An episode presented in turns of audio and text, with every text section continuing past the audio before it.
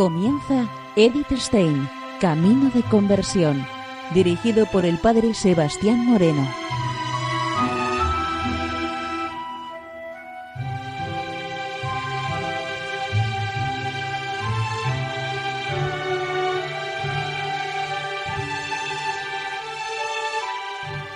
Muy buenos días, nos de Dios. Seguimos conociendo a Edith Stein, Camino de Conversión. En esta emisión de hoy vamos a continuar con el programa de la semana anterior, donde seguimos conociendo la ciencia de la cruz.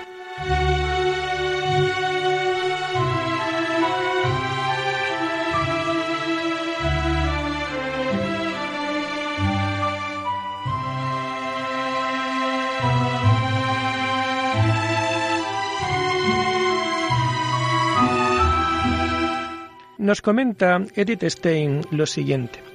Por otra parte, ¿pueden las manifestaciones sensibles servir a los espíritus puros de medio para penetrar en lo interior del alma? Las narraciones de los libros de Job y de Tobías no pueden ser explicadas más que admitiendo que el demonio y el ángel observan y vigilan la conducta exterior de los hombres. Es doctrina de fe que los ángeles tienen conocimiento del mundo sensible y con ello también del exterior del hombre, ya que esto se presupone en el servicio que, según la fe, prestan al hombre. Si para ello no se necesita de los sentidos exteriores, esto indica que, además de esta clase de conocimiento sensible, existen otras posibilidades para conocer la naturaleza corporal, de que hay un conocimiento de lo sensible sin los sentidos. No es nuestra intención investigar aquí estas posibilidades, pero en todo caso, no es lo exterior el único camino para penetrar en la vida interior. También son perceptibles para los espíritus las palabras y manifestaciones espirituales interiores. El ángel de la guarda oye la oración que, sin ruido de palabras, fluye del corazón el enemigo malo observa cierto movimiento del alma que le dan pretexto para sus sugestiones. Y los espíritus tienen, por su parte, la posibilidad de hacerse perceptibles a las almas por medios espirituales, a través de palabras no pronunciadas que, sin intervención de los sentidos exteriores, hablan en lo interior y en lo interior son escuchadas y por medio de efectos que uno experimenta en sí mismo, pero condicionadas desde fuera de sí. Por ejemplo, cambios en la disposición de ánimo, impulsos de la voluntad que no tienen explicación si lo examinamos desde el punto de vista de la propia experiencia personal. Lo que no cae bajo los sentidos exteriores no por ello está completamente libre de todo apetito sensual, y por eso no puede considerarse sin más como puramente espiritual en el sentido que Juan de la Cruz habla de espiritualidad pura. Ciertamente, designa a la memoria, al entendimiento y a la voluntad con el nombre de potencias espirituales, pero su actividad natural está ligada a los sentidos y es por ello vida sensitiva. Puramente espiritual es solamente aquello que tiene lugar en lo más profundo del corazón, la vida del alma desde Dios y en Dios. Aquí no tienen posibilidad de entrada los espíritus creados. Los pensamientos del corazón les están ocultos naturalmente, pero Dios puede manifestárselos.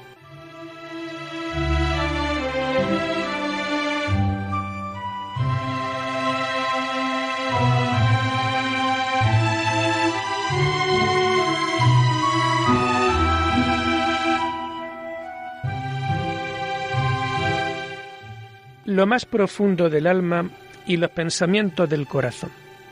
Nos comenta Edith Stein lo siguiente.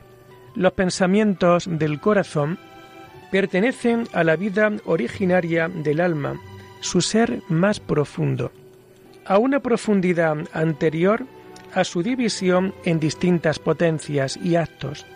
El alma vive en estas profundidades tal como es en sí, al margen de todo lo que en ella se ha producido al contacto con las criaturas. Como esta parte íntima es la morada de Dios y el lugar donde se realiza la unión del alma con Él, resulta que es aquí donde brota la vida propia, antes de que comience la vida de unión, y esto aún en las almas que nunca llegarán a la unión. Toda alma tiene una parte más profunda cuya esencia es vida, pero esta vida originaria no sólo está oculta en los demás espíritus, sino que el alma misma desconoce su existencia. Esto tiene diferentes motivos. La vida originaria es informe. Los pensamientos del corazón no son pensamientos en el sentido corriente. No se trata de conceptos bien delimitados, coordinados e inteligibles del entendimiento que piensan. Antes de que lleguen a convertirse en tales, han de atravesar diversos estratos de formación. Ante todo, han de surgir del corazón. Después llegan a un primer umbral en el que se hacen perceptibles. Esta percepción es una manera de conciencia mucho más primitiva que el conocimiento intelectual. Es anterior también a la división de potencias y actos.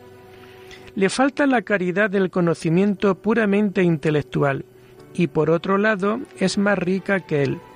Lo que surge es sentido como afectado con una índole de valor, que pone en la mano la decisión sobre si lo que surge debe y quiere permitirlo o no. Conviene anotar aquí que lo que de esta manera puramente natural se presenta a la percepción no es todavía la pura vida interior del alma, porque no pasa de ser la respuesta a algo que la ha puesto en movimiento. Pero esto nos lleva a una dirección de la que no podemos ocuparnos aquí. En ese umbral en el que se experimentan los impulsos nacientes, comienza la división genérica de las facultades cognoscitivas y la formación de figuras inteligibles. Entre ellas se encuentran los pensamientos elaborados por el entendimiento con su división racional. Se trata de las palabras interiores, para las que también se pueden encontrar palabras exteriores. Los movimientos del sentimiento y determinaciones de la voluntad que como potencias operativas forman parte del conjunto de la vida anímica. Aquí ya no entendemos por vida anímica la vida originaria en su profundidad, sino algo que pueda ser captado en la percepción interior y la percepción interior es una manera de comprensión muy distinta de aquella primera que surge de lo profundo. Igualmente, este surgir del profundo es distinto del emerger de una figura ya formada, que se conservó en la memoria y que de nuevo vuelve a cobrar vida. De todo cuanto surge es perceptible, no todo es totalmente percibido. Muchas veces se desarrolla y se transforma en palabras interiores o exteriores, en deseos, en voliciones y en actos, antes de que uno pueda darse perfecta cuenta. Solo quien vive plenamente recogido en su interior es capaz de vigilar con fidelidad sobre todos los primeros movimientos. Con ello llegamos a un segundo motivo que se explica por qué está oculto su más interior para el hombre. Ya hemos dicho antes que cuando el alma está recogida en su interior es cuando propiamente se encuentra en su casa. Pero por extraño que parezca, por lo regular, el alma no está en casa.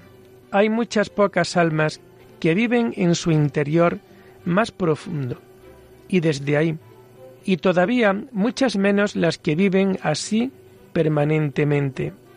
Hay muy pocas almas que viven en su interior más profundo y desde ahí, y todavía muchas menos las que viven así permanentemente.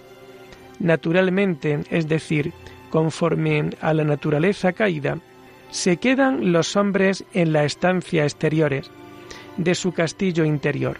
Lo que de fuera les viene las empuja a salir y es preciso que Dios las llame e impulse perceptiblemente a hacer en sí mismas su morada.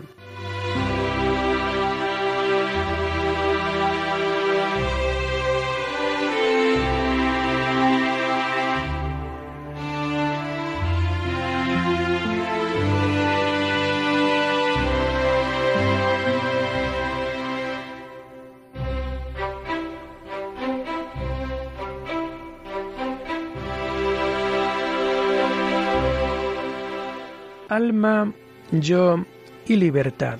Nos comenta Edith Stein lo siguiente. Es importante explicar lo que aquí se ha expresado en imágenes espaciales, de la manera más pura y espiritual posible y sin imágenes. Difícilmente se puede prescindir de estas imágenes, pero se prestan a ser tomadas en varios sentidos y a interpretaciones erróneas. Lo que al alma llega desde fuera pertenece al mundo exterior, y con lo cual designamos algo que no pertenece al alma misma. Por lo general, también lo que no pertenece a su cuerpo, pues aunque el cuerpo se considera a sí mismo como su exterior, sin embargo, su exterior es como con ella en la unidad de un ser, y no es algo tan externo como lo que le es totalmente extraño y se haya separado en ella. Pero entre estos extraños y separados existe la distinción entre cosas que tienen un ser puramente externo, es decir, extendido en el espacio, y otras que tienen una interioridad como en el caso de la misma alma. Por otra parte, en la propia alma debemos hablar de exterior e interior. Cuando ella asoma hacia el exterior, no por eso se sale de sí misma, no hace sino alejarse algo más de su centro más profundo, de su interior, asomándose y entregándose al mismo tiempo al mundo exterior. Lo que entra del exterior se acerca al alma y puede, con algún derecho interesarla y reclamar su atención, y conforme a su peso, al valor y a la significación que en sí y para ella tengan, le corresponde una determinada profundidad del alma en la que merecen ser admitidos. Así es objetivamente adecuado si ella lo recibe. Con todo, no es preciso que ella abandone ningún punto situado más adentro de ella misma. Como es un ser espiritual y un reino espiritual en su castillo, aquí valen unas leyes diversas del espacio externo. Cuando se halla en lo profundo de este su reino interior, entonces es dueña absoluta de él y es libre de trasladarse desde allí al lugar donde le plazca sin abandonar su lugar, el lugar de su descanso. La posibilidad de moverse en sí misma se funda en la posibilidad de formación del yo del alma. El yo es en el alma aquello por lo que ella se posee a sí misma y lo que en ella se mueve como en su propio campo. El punto más profundo es al mismo tiempo el lugar de su libertad, el lugar donde puede encontrar todo ser y puede decidir. Decisiones libres de menor importancia podrán, en cierto modo, ser tomadas desde un punto situado mucho más al exterior, pero serán decisiones superficiales. Será pura casualidad el que una decisión así sea la adecuada, porque únicamente partiendo desde el centro más profundo se tiene la posibilidad de medir todo en la regla última. Y tampoco ser finalmente una decisión libre, porque el que no es dueño absoluto de sí mismo no puede disponer con verdadera libertad, sino que se deja determinar.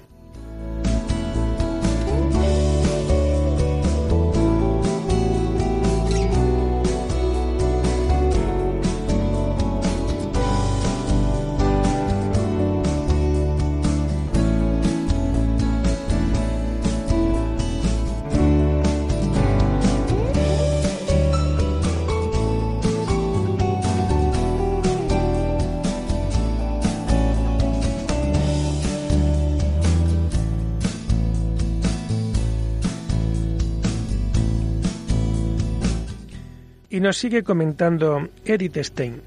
El hombre está llamado a vivir en su interior más profundo y a ser tan dueño de sí mismo como sólo puede serlo desde ahí. Solo desde allí puede hallar el sitio que en el mundo le corresponde. Pero aun siendo esto así, ni él mismo llega nunca a penetrar del todo en ese interior suyo. Es un misterio de Dios, cuyos velos sólo Él puede levantar en la medida que a Él le plazca. Sin embargo, se le ha encomendado su interioridad. Puede disponer de Él en perfecta libertad pero también tiene el deber de conservarlo como un preciado bien que se le ha confiado.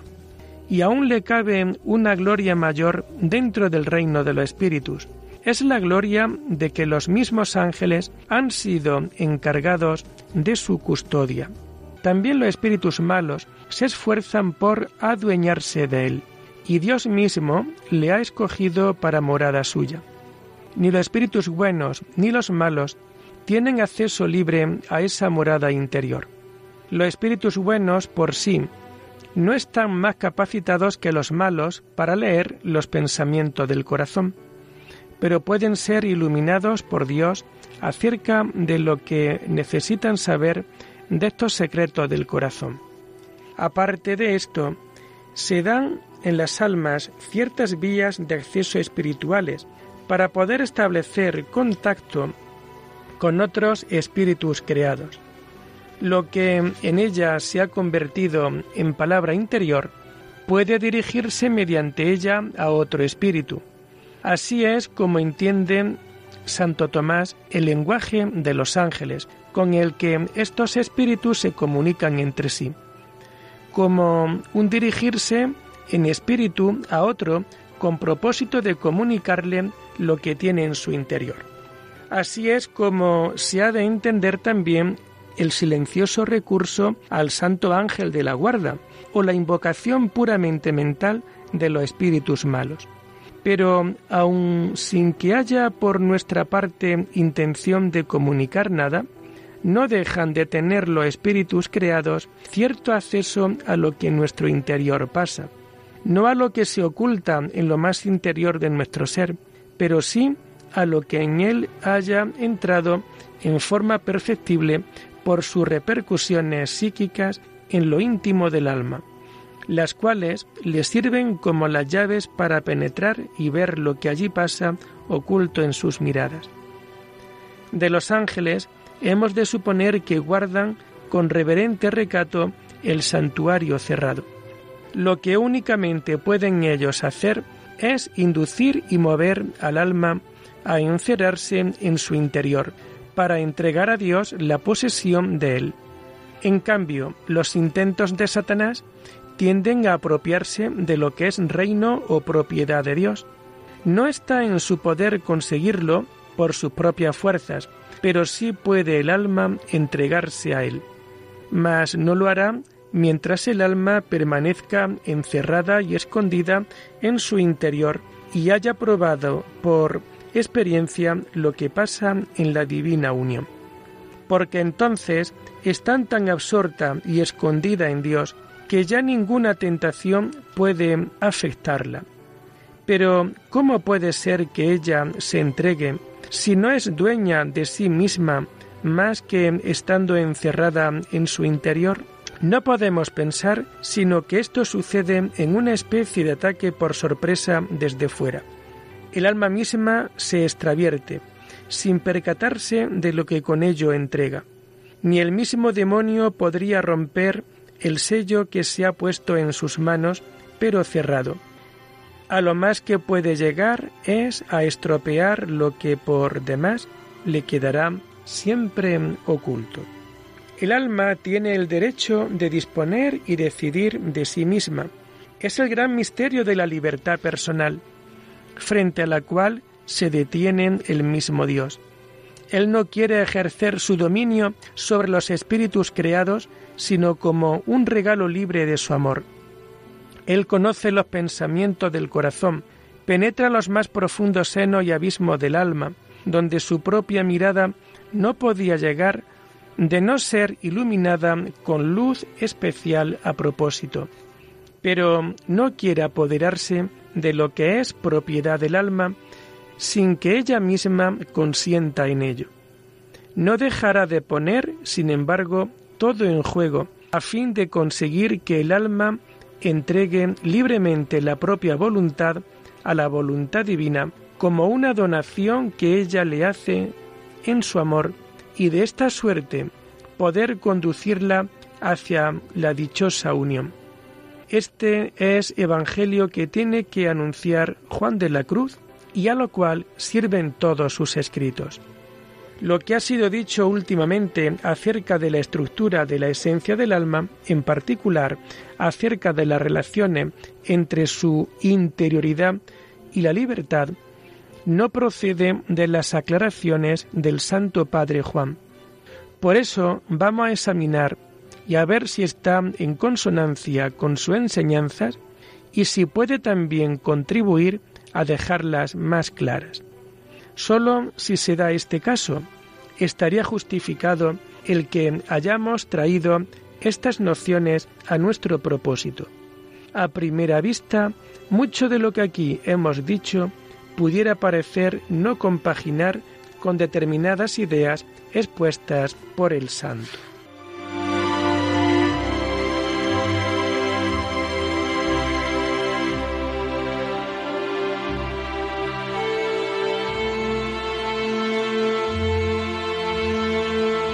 Lo dejamos aquí por hoy, invitándoles a seguir profundizando en la vida y en el mensaje de Edith Stein. Hasta la próxima semana. Muy buenos días en el Señor.